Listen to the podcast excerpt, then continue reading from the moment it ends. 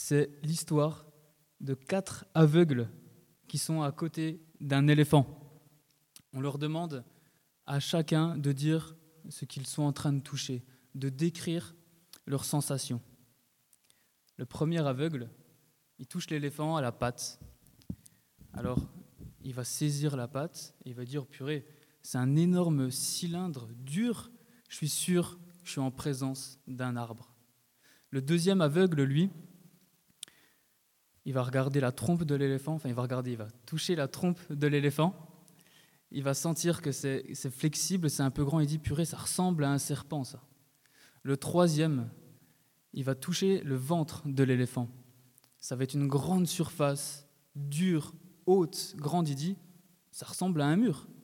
Et encore le quatrième, il, il effleure les oreilles et il se dit, je ne sais pas vraiment ce que c'est, mais à mon avis, c'est un oiseau parce que je dois toucher ses ailes.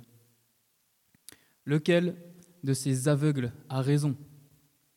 Certains vont dire, ben, aucun en fait, parce que c'est un éléphant. D'autres vont dire, ben, peut-être qu'ils ont tous un petit peu raison à leur manière. Cette histoire, certains la, la connaissent peut-être déjà, c'est une histoire qui est souvent utilisée pour parler de l'homme qui est aveugle et qui est à la recherche de Dieu. Cette histoire, elle sous-entend que personne ne peuvent réellement connaître Dieu et que personne n'arrive réellement à cerner qui est Dieu. Et peut-être que c'est votre situation ce soir, de par votre expérience, de par votre ressenti, euh, de par aussi vos démarches intellectuelles, euh, vos observations de ce qui vous entoure, vous ne pouvez pas, vous ne pouvez en venir qu'à une seule conclusion, c'est que Dieu existe. Mais il un problème, c'est qu'on ne peut pas le connaître. Si c'est votre cas ce soir, vous n'êtes pas seul. Le nombre de croyants sans religion, c'est la catégorie des croyants qui a le plus augmenté ces 40 dernières années. 37% de la population aujourd'hui, et peut-être vous ce soir, vous vous dites, ok, je suis d'accord, j'ai pas de problème à croire en Dieu. J'ai pas de problème à croire que Dieu existe. Mais j'ai un autre problème de quel Dieu est-ce qu'il s'agit? Est-ce que c'est seulement possible de connaître Dieu? Et je vous invite, dans ces prochaines minutes, à parcourir avec moi ce texte de 1 Samuel chapitre 3 qu'on vient de lire et de voir ensemble que nous pouvons connaître et faire confiance à Dieu. Pourquoi? Parce qu'il est déterminé à se révéler et il accomplit sa parole. Dieu est déterminé à se révéler et il accomplit sa parole. Plongez vos regards avec moi dans les trois premiers versets et imaginons cette scène ensemble. Changement de décor, on est dans le temple de Dieu. On a Samuel et Élie qui dorment pas loin l'un de l'autre. Et regardons les détails qui sont mis en avant ici. Lisez avec moi le verset 1. La parole de l'Éternel était rare à cette époque. Les visions n'étaient pas fréquentes. Ou encore, verset 2, on a quelques détails sur Élie, dont la vue commençait à faiblir et qu'il ne pouvait plus bien voir. Il était couché à sa place habituelle. Je pense que vous serez d'accord avec moi sur le constat, c'est qu'il se passe plus grand-chose dans ce temple en fait. Non seulement la parole et les visions de Dieu sont rares, mais le seul qui est apte à voir Dieu, à entendre sa parole, il est presque aveugle.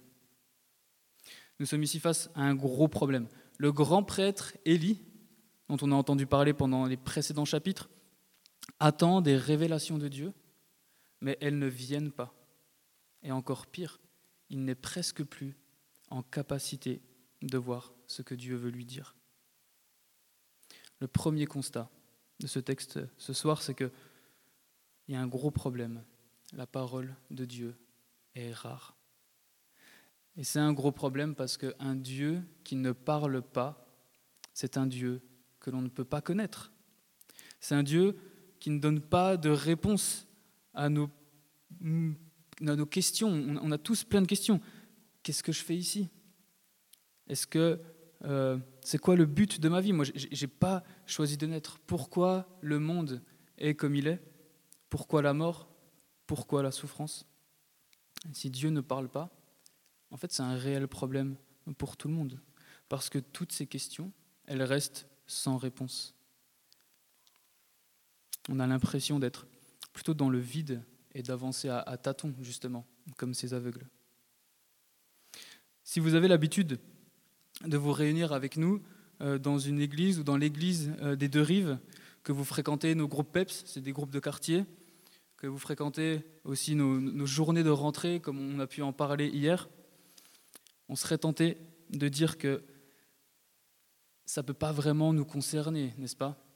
Nous, après tout, on, a la Bible, on, prêche la Bible tous les dimanches, on la lit tous les matins, en tout cas je vous le souhaite. En fait, pour moi, on peut se dire la parole de Dieu, elle n'est pas rare. Mais je nous invite à avoir la réflexion suivante. Si notre problème aujourd'hui, ce n'était pas notre vue comme du temps d'Élie, et si notre problème pouvait être en fait nos oreilles, est-ce qu'il est possible de lire sa Bible tous les matins, mais d'avoir des domaines de notre vie où la parole de Dieu est rare? Où nous sommes presque aveugles Est-ce que je comprends l'essentiel du christianisme, mais que je ne comprends pas comment la parole de Dieu, elle change ma vision du travail, la vision d'éducation de, mes enfants, de comment je vois mon prochain, de comment je vois mes études, de comment je vois mon mariage, comment je vois aussi euh, ma retraite ou encore plein d'autres domaines? Le constat est là.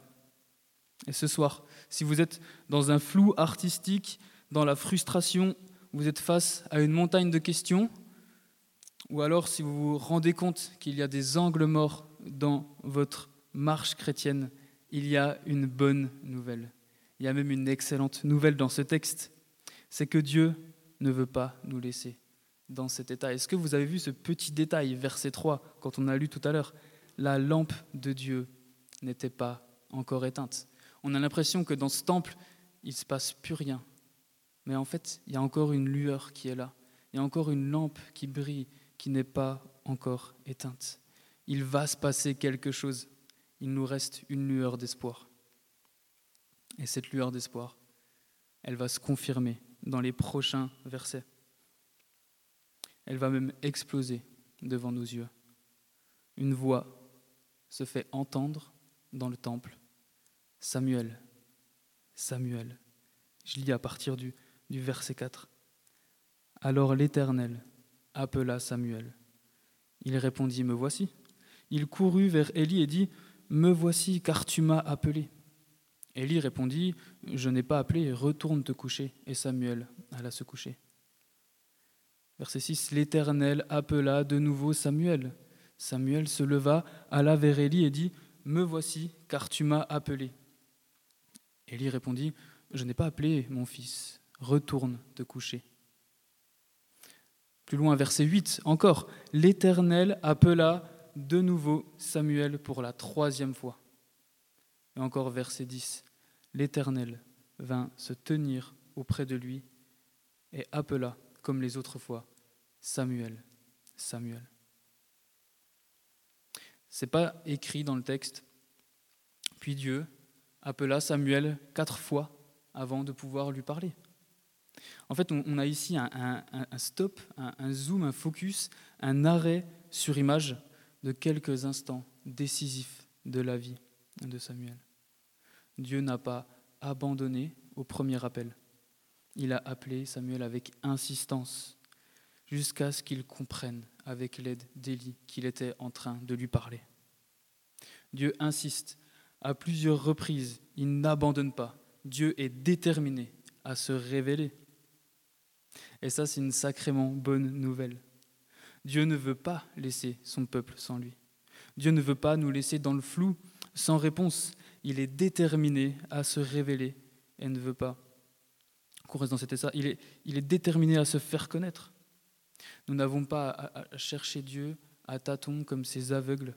C'est Dieu lui-même qui est déterminé à se faire connaître et qui se révèle. et regardez avec moi le, début du verset 10. Je ne sais pas si ça a attiré votre attention, mais on, on peut le regarder une deuxième fois. L'Éternel vint se tenir auprès de lui. Dieu lui-même vient se tenir auprès de Samuel. Et c'est quoi le résultat? Il lui transmet sa parole. Dieu se révèle par sa parole. Dieu parle. Cette histoire avec l'éléphant et les aveugles que je vous ai racontée, elle pourrait être vraie. Mais en fait, là, dans ce cas-là, elle ne peut pas marcher. Pourquoi? Parce que dans l'histoire que je vous ai racontée, l'éléphant, il ne parle pas. Alors que dans la réalité, Dieu, lui, il parle, il se révèle à nous. Il n'est pas passif et indifférent. Dieu lui-même vient vers Samuel et vient vers nous. Et c'est l'expérience que beaucoup ont fait ce soir. Peut-être que si vous demandez à des chrétiens comment ils ont fait pour rencontrer Dieu, beaucoup vous répondraient que le grand tournant de leur vie, c'est arrivé lorsque Dieu nous a parlé par la première fois par sa parole en fait, tout simplement. Est-ce que vous vous souvenez de vos premières études bibliques, de vos premiers groupes, en, seul à seul, de vos premiers groupes d'études, de vos premiers euh, euh, PEPS découvertes C'est des groupes découvertes. Julia, elle pourrait témoigner euh, de, cette expérience à PEPS découvertes. Est-ce que vous vous souvenez d'avoir eu le cœur qui brûle au fond de vous parce que sa parole vous a transpercé le cœur et a changé votre vie? Et si aujourd'hui vous passez par des moments de creux, si vous avez l'impression que Dieu ne vous parle pas quand vous lisez la Bible, s'il vous plaît, ne vous éloignez pas de sa voix. Si votre flamme pour Dieu est en train de faiblir, ne cherchez pas ailleurs que dans sa parole quelque chose pour la ranimer. Si vous avez du mal en ce moment, s'il vous plaît, venez voir un de vos responsables PEPS, un des responsables de l'Église. Sa parole, c'est vraiment le moyen que Dieu a choisi pour se révéler, pour se faire connaître, mais aussi pour nous faire grandir. Et si ce soir c'est la, première fois que vous lisez un passage de la Bible avec nous, j'espère que vous commencez à voir, et que c'est que le début, à quel point la Bible a des choses à dire aujourd'hui, qu'elle nous concerne, qu'elle est d'actualité. Et si vous en doutez, je vous invite simplement à faire l'expérience. Demandez à un chrétien, à un des responsables de l'Église, de lire la Bible avec vous peut-être même la personne avec qui vous êtes venu. Et en fait, il n'y a pas de mystère. Si vous avez envie de connaître Dieu, c'est là, sous vos yeux, dans vos mains.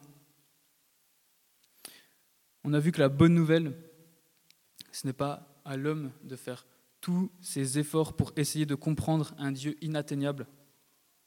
C'est Dieu lui-même qui s'abaisse, qui est déterminé à se révéler pour le bien de son peuple. Et je vous invite à répondre comme Samuel au verset 10, Parle, car ton serviteur écoute, et d'écouter ensemble ce que Dieu va nous dire dans la suite de ce passage. Je vais lire à partir du verset 11 à 14. Alors l'Éternel dit à Samuel, Je vais faire en Israël une chose telle que toute personne qui l'apprendra en restera abasourdie. Ce jour-là, j'accomplirai vis-à-vis d'Élie tout ce que j'ai prononcé contre sa famille. Je le commencerai et je le finirai. Je lui ai déclaré, je veux punir sa famille pour toujours. En effet, il avait connaissance du crime par lequel ses fils se sont maudits, et il ne leur a pas fait de reproche. C'est pourquoi je jure à la famille d'Élie que jamais son crime ne sera expié, ni par des sacrifices, ni par des offrandes. Pour ceux qui étaient présents la semaine dernière, peut-être que vous avez tiqué, que, vous vous êtes dit, mais purée, j'ai déjà entendu ça quelque part. Et vous avez raison, il y, a, un écho avec ce qui a été dit la semaine dernière au chapitre 2. Regardez euh, bien le verset 12, par contre, il y a quelque chose de différent. Ce jour-là, j'accomplirai vis-à-vis d'Élie tout ce que j'ai prononcé contre sa famille je le commencerai et je le finirai. Dieu n'est pas en train de révéler un, nouvel oracle. Élie était déjà au courant de ce qui allait se passer. Mais ce que Dieu est en train de faire, c'est qu'il est en train de lui dire qu'il est déterminé à accomplir sa parole. On a aussi le verset 11 où Dieu nous dit, je vais faire en Israël une chose telle que toute personne qui l'apprendra en sera abasourdi. Autant Dieu est déterminé à révéler sa parole, comme nous venons de le voir, autant il est déterminé à accomplir sa parole. Et son premier accomplissement, c'est un avertissement, c'est un jugement qui se confirme sur la famille d'Élie et l'annonce que Dieu fera quelque chose d'extraordinaire. Dieu est déterminé à accomplir sa parole. Et ça va se faire très rapidement. Si vous revenez la semaine prochaine, chapitre 4, ces paroles vont s'accomplir. Et ce que dit Dieu, il l'accomplit, et c'est pour cela que nous pouvons mettre notre confiance dans sa parole. C'est cette prophétie dont, on, qu'on voit entre le chapitre 4 et le chapitre, et le chapitre 3 et le chapitre 4 de Samuel, ici, en fait, c'est qu'un exemple parmi tant d'autres prophéties. La Bible, elle, est truffée de prophéties, de, paroles qui, appellent le peuple à revenir à Dieu, mais aussi des paroles qui vont annoncer des choses qui vont se passer dans le futur. Et si vous vous en doutez, laissez-moi vous poser une simple question. Qui ici, même avant d'être chrétien, n'avait jamais entendu parler de Jésus-Christ? Et sa venue était annoncée par des prophéties des centaines d'années à l'avance. Encore des paroles dans le Nouveau Testament. Le ciel et la terre disparaîtront, mais mes paroles ne disparaîtront point. C'est pour ça que nous avons encore la Bible entre les mains ce soir. Ce que dit Dieu, il l'accomplit. Ça nous encourage à mettre notre confiance dans ce que l'on voit là ce soir, mais aussi ça nous donne une responsabilité dans la transmission de cette parole. Regardez avec moi les versets 15 à 18. C'est ce que Samuel a vécu. Samuel reste couché jusqu'au matin. Verset 15, il avait peur de raconter la vision à Élie. Et il y a de quoi. Imaginez, c'est un jeune enfant, c'est un préado qui va devoir dire à Élie ce qu'il a entendu de Dieu.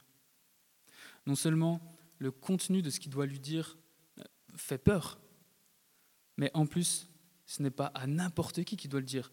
Regardez comment Élie, il appelle Samuel au verset 16. Samuel, mon fils. Et ce n'est pas la première fois qu'il l'appelle mon fils, il l'avait déjà fait au verset 6. Samuel doit s'adresser à son père spirituel, celui qu'il a vu grandir pendant des années, celui qui a pris soin de lui. C'est à son père spirituel que Samuel doit délivrer cet oracle de jugement. Et il y avait de quoi avoir peur. On l'imagine, pas fermer l'œil du reste de, la nuit en attendant ce moment, peut-être même être tenté de se dire, purée, comment je vais faire pour lui dire? Est-ce que, que je dois vraiment tout lui dire? Cette situation compliquée pour Samuel, je ne sais pas si vous vous souvenez, mais elle n'est pas non plus étrangère à Élie.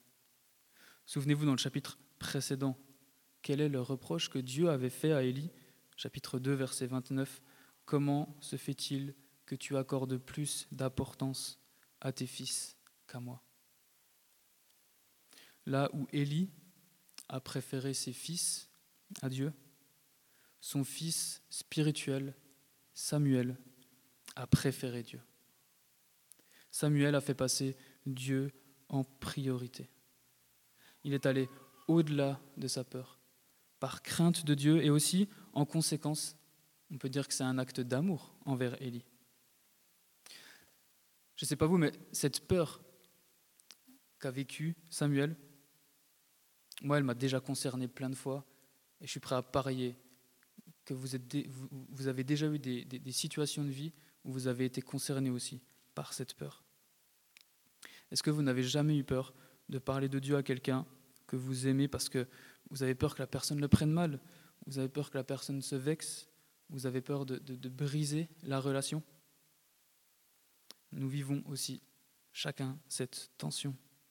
Pour des personnes qui ont des, des parents, des frères, des amis, des personnes, des collègues qui ne connaissent pas Dieu, avez-vous déjà remarqué comme c'est beaucoup, beaucoup, beaucoup plus facile de parler de Dieu à quelqu'un qu'on ne connaît pas beaucoup, en fait, presque à un inconnu, plutôt qu'à des personnes avec qui on vit au quotidien. C'est ce qu'a vécu Samuel. Et je vous invite non pas à, culpabiliser d'avoir cette peur que Samuel aussi a ressentie, mais de réagir avec foi à cette peur. Le problème, ce n'est pas la peur, mais notre réaction face à cette peur. Et, je nous, et je nous encourage, moi le premier, à réagir avec foi et amour pour nos proches.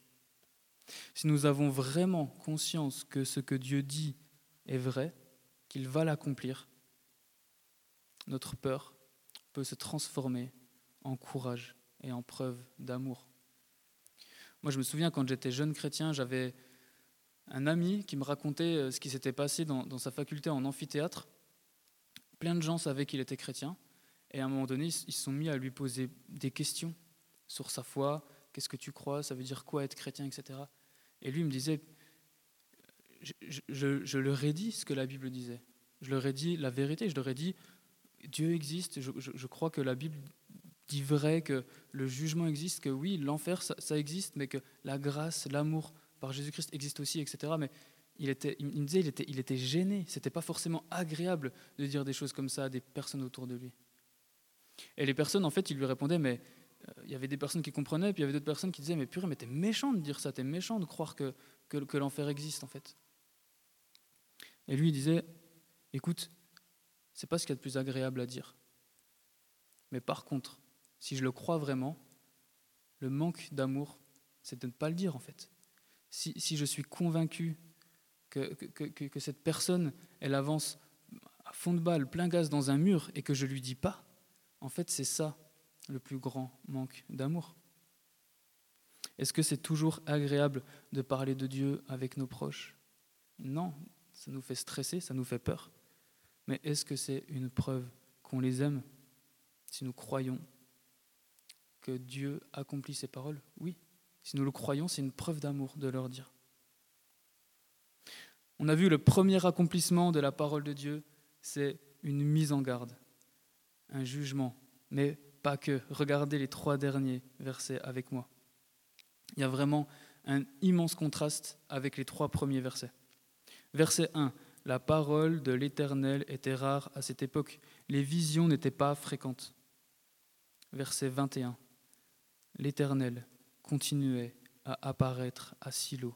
En effet, l'Éternel se révélait à Samuel à Silo et il lui adressait la parole. Dieu parle à nouveau. Et même le statut de Samuel. Regardez, verset 1. Le jeune Samuel était au service de l'Éternel devant Élie. Samuel y passe de statut d'enfant à celui de prophète.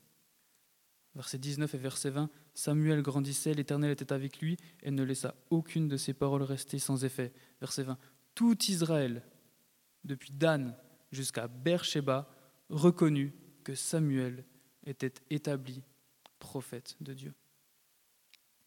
En un chapitre, la situation du peuple de Dieu est radicalement différente. Dieu a renversé la situation. Dieu est maintenant présent au milieu de son peuple, par son prophète, par sa parole. Et tout le peuple le reconnaît, parce que Dieu accomplit sa parole. Regardez verset 19, encore cette emphase sur l'accomplissement. L'Éternel ne laissa aucune de ses paroles rester sans effet. Dieu est déterminé à accomplir sa parole et c'est ce qui, nous, c'est ce qui pousse le peuple à se ranger de son côté. Samuel, en fait, il ne s'est pas autoproclamé prophète. Il a été reconnu prophète de Dieu parce que Dieu accomplissait les paroles. Là où les fils d'Élie, dans les chapitres précédents, au lieu de diriger le peuple, et d'être au service de Dieu. Ils se servaient eux-mêmes, on, l'a vu, ils profitaient de leur statut de prêtre pour profiter du peuple, pour, pour servir leur bouche, leur ventre. Samuel, lui, il est au service de Dieu.